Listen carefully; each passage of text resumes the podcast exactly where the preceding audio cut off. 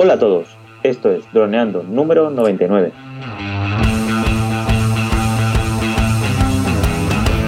Bienvenidos a este miércoles 2 de enero al podcast de temática dron, el que aprenderás a ganar dinero con tu dron. En el programa de hoy vamos a hablar sobre las preguntas y las respuestas de nuestros oyentes, pero antes recuerda que nos puedes contactar por Facebook, vía web en droneando.info vía mail en contacta droneando.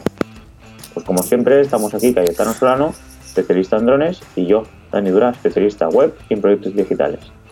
Hola Calle, ¿cómo estás? ¿Estás recuperado ya de la resaca de ayer? Hola a todos, estoy ya de, maravilla. No tengo la mejor voz del mundo, pero vamos, con muchas ganas y mucho interés en escuchar nuestras, las preguntas de nuestros oyentes. Pues eso, pues.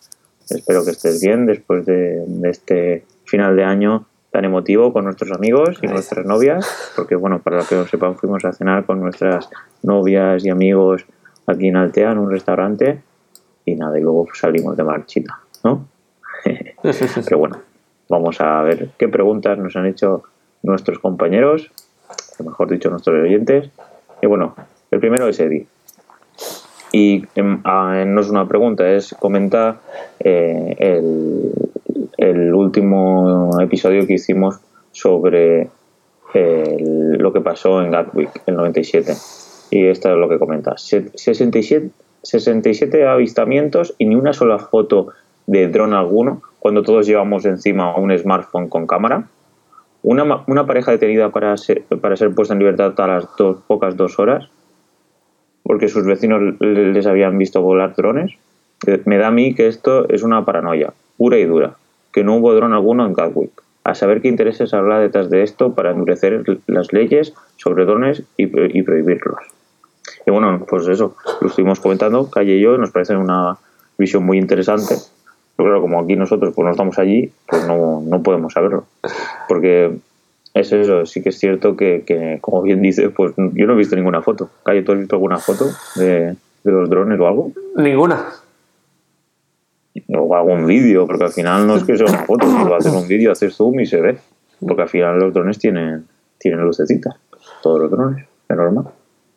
Y, es eso, es interesante el comentario que nos hace Eddie y es para reflexionar, porque al final pues eh, esto perjudicará al, al sector y pues seguramente puede que haya pues algunos intereses que nosotros no sabemos. ¿Por alguna idea? No, es curioso lo que comenta porque eh, es cierto, todas las imágenes que salían para hablar del, del, incidente eran imágenes del aeropuerto, imagen de algún operario intentando trabajar, intentando encontrar un dron, pero no salió nada de, ningún dron. Y llama la atención porque fueron muchas horas de, de vuelos que tenían un breve descanso en el que ya no se avistaba ningún dron y cuando empezaban a reanudar los vuelos volvían a aparecer los drones. Entonces, claro, 67 avistamientos que dicen, bueno, según dice él, y ni una sola foto. La verdad es que es un poco curioso, cuanto menos. Sí que es cierto que un aeropuerto no es la zona más accesible del mundo. Tú en un aeropuerto eh, estás pasas de zona restringida eh, en zona restringida, o sea, no tienes libertad de movimientos y muchas veces eh, las partes visibles, o sea, con ventanales, em, eh, dan a un fragmento muy pequeño de toda la, de, toda la pista que hay en, un aeropuerto. Es decir, tú no puedes eh, ni estar suelto por la pista, ni tienes fácil, fácil forma de visualizar todos los aviones o o todas, las pistas porque estás como un poco metido en zona restringida, ¿no? Entonces, es muy difícil que tú en, un aeropuerto puedas verlo, ver cualquier parte que te interese al momento. Dicho esto, están, existen operarios, existen eh, bueno, gente de, seguridad que ya no por la curiosidad, sino solo por grabarlo, para tener ese documento, para ver qué tipo de dron es, eh, poder mostrarlo a la autoridad que venga, pues es, es extraño que nadie lo grabara. Es cierto. Entonces ya lo que nos plantea aquí Eddie es, ¿y si no hubo ningún dron? Y lo que pasa es que hay aquí un complot para endurecer las leyes. Entonces, bueno, pues es un poco... Me pareció interesante porque eh, siendo todo lo surrealista que es, mm, es cierto que si no hay fotos, es extraño. Ya. Sí, sí, lo cierto es que es muy extraño. pero imagínate si, si los técnicos o la gente que estaba allí de seguridad lo graba, tampoco creo que sería buena idea que lo filtraran. O sí que, no sé, bueno, en otros casos sí que se ha filtrado todo eso, pero al tiempo, no enseguida, que si no lo subirían directamente a las redes sociales. Si hubiera pasado así. Bueno, a lo mejor no, pero al final esas imágenes, eh, darle impacto a esas imágenes es lo que hace que, que también tenga más, más, impacto en la noticia. Ya.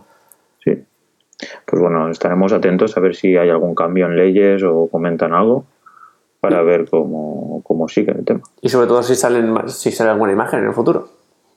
Sí. Pues bueno, Eddie, pues ya vamos viendo a ver qué, qué, comentan las nuevas noticias sobre el tema. Ahora pasamos a Sergio, que nos comenta, hola, ¿qué empresa de seguros recomiendan para asegurar un dron? Tengo un DJI Mavic 2 Zoom. Y bueno, y aquí pues yo quería que, pues, que nos, Taya nos comentara qué, qué empresa utiliza él y pues que si hay que tener algo en cuenta.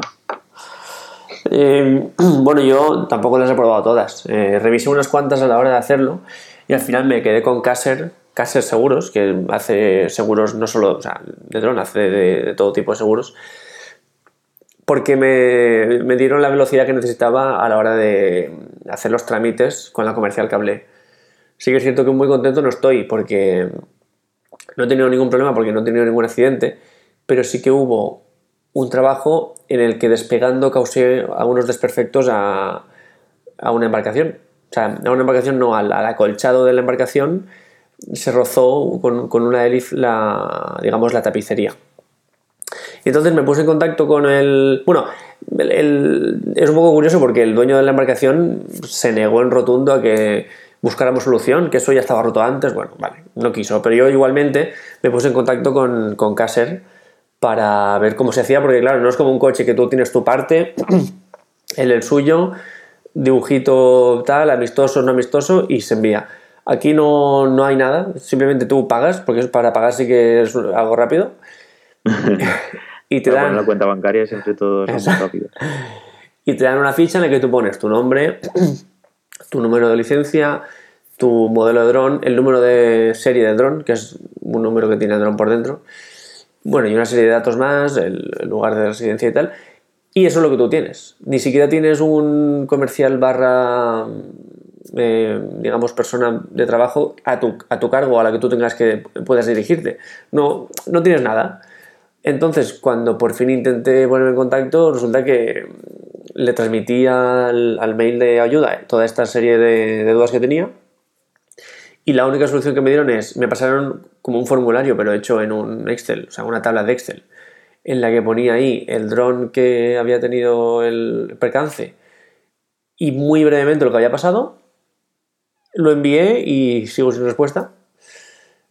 Y entonces también eso, dije que,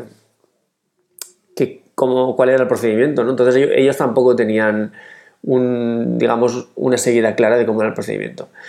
Entonces, bueno, como al final, evidentemente, el hombre siguió sin querer la, ayuda y tampoco eso fue a ningún sitio, pues no fue a ningún sitio. Hasta que un día hablando con Dani me dijo, Dani, ¿y por qué no le escribes otro mail? Y eso hice. Y de eso ha pasado ya, pues no sé, un mes puede ser. No sé. Sí, porque creo que hubo alguna pregunta o estuvimos analizando eso, los seguros. Volví a enviar un mail y sigo sin respuesta. Entonces ¿Recomiendo hacer seguros? Pues la verdad es que sin tener toda la experiencia de, todas las compañías, Caser no son, no, conmigo por lo menos no se ha lucido mucho. Eh, entonces, bueno, pues eh, no sé cómo son las demás compañías. Sí que es cierto que el problema que tiene Caser es el mismo que tienen las demás compañías, que ellos hacen seguros para todo. En el momento en el que salen los drones dicen, uy, aquí hay drones, tenemos que tener un seguro. Entonces sacan rápidamente el paquete que vale tanto al año, cubre tantos desperfectos en un accidente, eh, lo sacan para tenerlo, digamos, a la venta, lo comercializan y ya iremos sobre la marcha dándole forma al, seguro. Entonces, eso igual que le pasa a Caser, le pasará a todas. Estuve buscando y no encontré y no conozco ninguna compañía especializada en seguros de drones porque eso sí que estaría genial. Y una persona que pueda asesorarte, una persona, digamos, especialista en drones, que te pueda asesorar, que te pueda ayudar, que te pueda eh, dar consejos, que, se establezca un, digamos, una metodología en caso de accidente, con partes, con, con lo que sea. Y eso de momento, pues en, en Caser no, no, no, no es así, no funciona así. Y las demás compañías famosas, entre comillas, pues tampoco lo tienen así. Entonces, si alguien conoce o si descubrimos entre todos una compañía o una empresa que ofrezca este servicio especializado en drones, pues yo por lo menos ya sería cliente. Así que la pregunta exactamente, bueno, ¿recomiendan? Pues no podemos recomendar ninguno. Yo tengo Caser y me ha servido para, para, lo que, digamos, para la, práctica, o sea, digamos, lo más práctico que es, que es para poder darte de alta como, como piloto. Porque es uno de los documentos que tiene. Es necesario tener el seguro. Exacto. Mm. Es decir, Caser emite un seguro válido, oficial, para que tú puedas darte de alta como piloto. Eso ya es bastante valioso. Ahora bien, cuando tengas un problema, pues, pues no sé, habrá que insistir mucho en Caser. A ver, el próximo accidente que tengamos, a ver si insistiendo me ayuda a esta gente. Ya, entonces lo, puede que lo más interesante ahora sería coger el más barato, ¿no? porque si al final no sabemos mm, si nos van a ayudar o qué. Sí, pero todos, todos valen, o sea, el precio se ha establecido mm, entre todos muy, muy igual, igualitariamente, o sea, en torno a 200 euros. He visto 190, 210, 200, pero siempre es 200, el mío en concreto 200 al año. Y cubre desperfectos hasta 300.000 creo, o 200.000 euros. Así que es el estándar básicamente de todos los eh, seguros de dron. Vale, ya. Pues vale, no es como en el coche que hay infinitos precios. Hay más precios si el dron es más grande. Si es un Inspire cambia, evidentemente si es uno de 15 kilos cambia, pero para un Mavic 2 Zoom, Phantom 4, tal, es muy parecido, que es 200 euros al año y ese tipo de, desperfectos que cubre. Vale. Pues nada, pues ahora pasamos a la última pregunta, porque Sergio pues ya nos comenta, a ver si, bueno, no sé, al final, si te tienes que coger uno, pues puedes coger el que te comenta calle o, mirar por internet. Y si por lo que sea cogiera otro o, investigara algo y no lo quiero compartir, pues nosotros aquí vamos, ya digo, como se encuentra una empresa que ofrezca el, digamos, el producto especializado, yo me apunto a esa empresa. Claro, porque como bien decía Calle, lo interesante sería el asesoramiento. Sí. Y que te guiaran cómo, cómo solucionar el problema. Pero bueno, por ahora no hay ninguna empresa que conozcamos que haga ese servicio. Ahí hay un posible nicho de mercado, pero vamos, sí que es difícil de. porque tienes que saber de los dos sectores, de drones y de seguros, así que no es algo fácil. Pues bueno, Ferna nos comenta: Hola, ¿alguien sabe qué pasa con mis fotos y vídeos nocturnos? Lo primero ahí ya me gusta mucho grabar por la noche, malo. Pero bueno, vamos a ver. Últimamente me salen como muy quemados. No sé por qué. Uso la cámara en manual ISO a 800 y el shutter a 50 o 60. Grabo en 1080 a 30 fps. Y en las fotos voy variando el ISO y el shutter para que no me quede muy sobreexpuesto. El día, por el día dice que las fotos muy bien, pero por la noche se le queman demasiado. Las luces como mucho, con mucho destello y todo demás oscuro. Apenas puedo corregirlo con Lightroom. Tengo un Phantom 3 estándar y no sabes si es problema del dron o que tiene mal configurado. Y bueno, pues no me gusta mucho esta pregunta porque aquí hace cosas un poquito ilegales, pero... Bueno, pero no, ilegal, pero la última, eh, con la última actualización ya se puede volar de noche. ¿Ah, sí? En sí, en modo ocio, sí. Ah, en modo ocio. O sea, para, a ver, también se puede hacer un trabajo nocturno, pero hay que pedir permisos especiales, más allá de la, de la apéndice 2. Pero para hacer ocio, con unas limitaciones de, espacio aéreo un poco más restrictivas que normal, por supuesto, no puedes perderlo nunca de vista ni nada por el estilo, ni, por supuesto por encima de una ciudad, eso sí que es una locura, pero sí que se puede eh, volar en zonas despobladas por la noche. Ah, vale, vale. Mm. Ah, pues bueno, pues, pues no, muy bien, muy bien, me gusta. Probando dron por la noche. pues, pues este tema no sé si tiene que ver con la última vez que estuvimos hablando sobre esto, cómo eh, configurar nuestro dron para hacer las pues, el mejor vídeo o foto. Ya. No, la verdad es que... por la noche. Ya, a ver, si es por la noche todo cambia un poco, pero si te, si te acuerdas la regla que, o la norma sí, que dijimos eh, del shutter respecto a los FPS, ¿te acuerdas cómo era? Sí, el doble. Pues la verdad es que aquí Ferna lo hace bien porque tiene 30 FPS y graba a 50, 60, 60 mejor, mejor que 50. Eh, entonces, esa regla, perfecto. ¿Qué pasa? Que como es de noche, esa regla, por ejemplo, de día, eh, también lo, estaría quemado. Digamos que tendría demasiada luz. Entonces tendría que poner filtros ND o, o, romper la regla y subir el shooter a, a más, a, a 200, 300, lo que sea. Como es de noche, le sale bien, pero claro, eh, como es de noche incluso le hace falta más luz, por eso tiene que subir el ISO. Y lo sube hasta 800, ya, eh, ya estamos en unos parámetros de ISO que ya vamos a perder mucha calidad, ese es el, gran problema, porque tenemos que tener en cuenta que las camaritas, por muy buenas que sean, por mucho que valgan, por todo lo que queráis, siguen siendo unas cámaras muy pequeñas, con un sensor muy pequeño y que cuando se van de las condiciones de luz perfectas, ya todo lo que toquemos ahí se va a la cámara un poco a, digamos, pues a configuraciones que no controla. Para entenderlo mejor, es como una cámara de un móvil. Básicamente se puede comparar a una cámara de un móvil. Una cámara de un móvil de cualquier smartphone actual, con un, te vas a, sales a la calle con buena luz y empiezas a hacer fotos y dices, joder, qué fotones me están saliendo con esta cámara. Ahora se hace de noche o estás en un interior con luz artificial y empiezas a hacer fotos y dices, uff, esto cambia. Que esto además, en los últimos smartphones ya de los que valen mucho dinero, la diferencia para mm, saber si es mejor o peor la cámara es cómo dispara en, malas condiciones de luz. Entonces lo que está haciendo Ferna es disparar en malas condiciones de luz. Bueno, o sea, o vídeo, hacer vídeos en malas condiciones de luz. ¿Qué pasa? Que por una parte tiene que subir el ISO a 800, cosa que ya le va a quitar mucha calidad, y por otra solo graba hasta 1080 porque su Phantom 3 Standard solo graba hasta 1080. A su pregunta de si el problema es el dron o qué pasa, lo fácil sería decir que el problema es el dron, porque decimos, claro, es que es un Phantom 3 y tiene el sensor más pequeño que el Phantom 4 Pro, eh, tiene, solo graba hasta 1080, porque esto si fuera 4K aún tendría más calidad para poder reducir. Pero igualmente, cualquier dron de, esa gama hoy en día, o sea, el Phantom 4 Pro, que es el último, también de noche sufre, a pesar de que es de mayor calidad, de noche tiene defectos, tiene, por lo que dice él, los destellos, o sea, las luces son destellos, no, son luces atractivas, en la parte de oscuras va a haber mucha sombra, no va, a perder información ahí. Entonces, lo que le pasa a él, le va a pasar también con un Phantom 4 Pro, y le va a pasar con casi todos, a no ser que se vaya a un Inspire, que grabe en RAW a 4,6K o algo ya superior. ¿Qué puede hacer Sergio? Bueno, pues sobre todo, si pudiera, si tuviera, por ejemplo, el Phantom 3 profesional, por lo menos grabar a 4K. Eso le ayudaría a que los vídeos subieran bastante de calidad. Luego, como tiene el ISO a 800, mm, ya ha modificado demasiado la imagen, entonces ha perdido mucha calidad.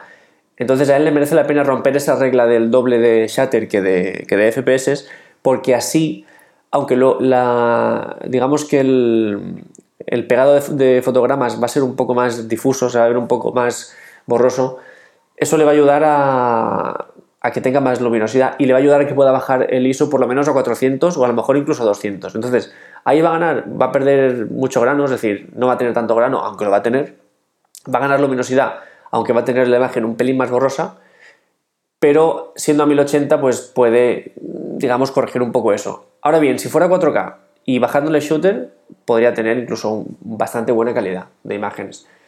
Y en las fotos, lo que él dice, incluso lo mismo, por supuesto en RAW. O sea, si es en JPG ya nos olvidamos, por supuesto en RAW.